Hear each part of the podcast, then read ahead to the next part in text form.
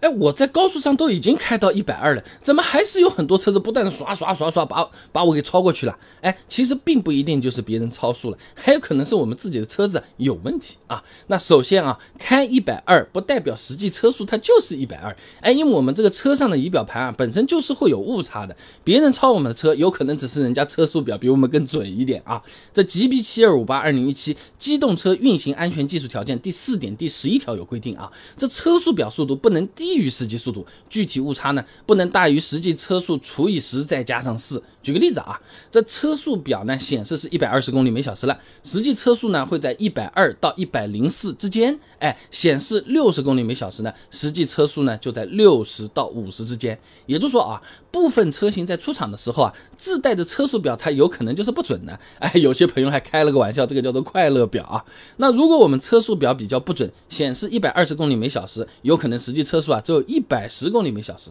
那别人。开到实际一百二，超过我们也是正常的，而且他自己啊也没有违章啊。那如果说我们的车速表是准的，呃，表显车速、导航车速都是一百二十公里每小时，别人超速来超过我们这个车子，那有可能就是后面说的两种情况了啊。第一种情况叫做不想并排行驶，之前我们视频里面讲过的，并排行驶啊，特别容易造成交替超车的局面。有些人会觉得这是一种挑衅行为，哎，超上来，嗯嗯，哎，别来别去，是吧？哎。这个是容易引发这个路怒，甚至导致事故的啊！而且呢，两台车子并排行驶的时候，车子本身的稳定性也会受到一定影响的，有依据的啊！山西省交通科学研究院的王真和西门子工业软件上海有限公司的刘顺航在期刊《科学自由》上面发了篇论文，《两车并排行驶空气动力学特性的研究》啊，啊，他进行了一个流场模拟实验，发现两车并行的时候啊，哎，这两车的内侧区域会有一个低压区，从而呢会让两台车受到一个额。外的侧向的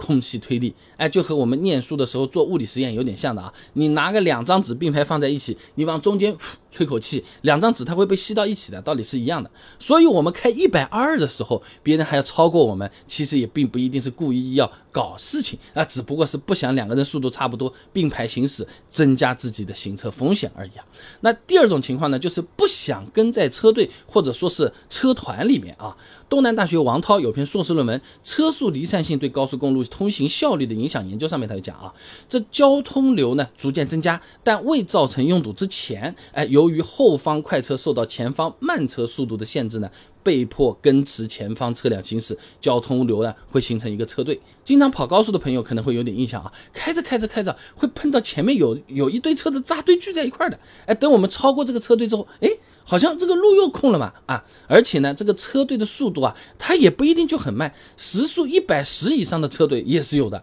超过这些车子的时候，油门稍微踩多了一点点，短暂超速一下也是难免啊。那有些朋友听到这就问了，那为什么不跟在车队后面呢？这其实也是为了安全，和不并排的道理是一样的，也是有依据的啊。长安大学杨杰有一篇硕士论文《高速公路事故信息采集与事故成因关联性研究》，上面啊，它有个数据的，随着交通流的增加，车辆间的干扰增大，超车安全性变差，未造成完全拥堵前的这个交通流是最容易发生交通事故的。说人话啊，就是大家互相挤在一起的车队车团，哎，由于前后左右不是都有车吗，可操作的这个安全空间就比较小了，所以说啊，也就更危险。那前面的车子稍微刹一刹车，哎，后面的车子就容易追尾，哎，我要避免追尾，平时我还能一把方向避过去，边上还有台车，我避不过去啊啊，那。这种就非常麻烦，旁边的车子突然过来，道理也是一样的啊。而且呢，对前面我们说的这种超速行为的处罚，相关部门啊其实是有一定的放宽的啊。二零二二年四月一号开始实施的新版《道路交通安全违法行为记分管理办法》里面有个规定的啊，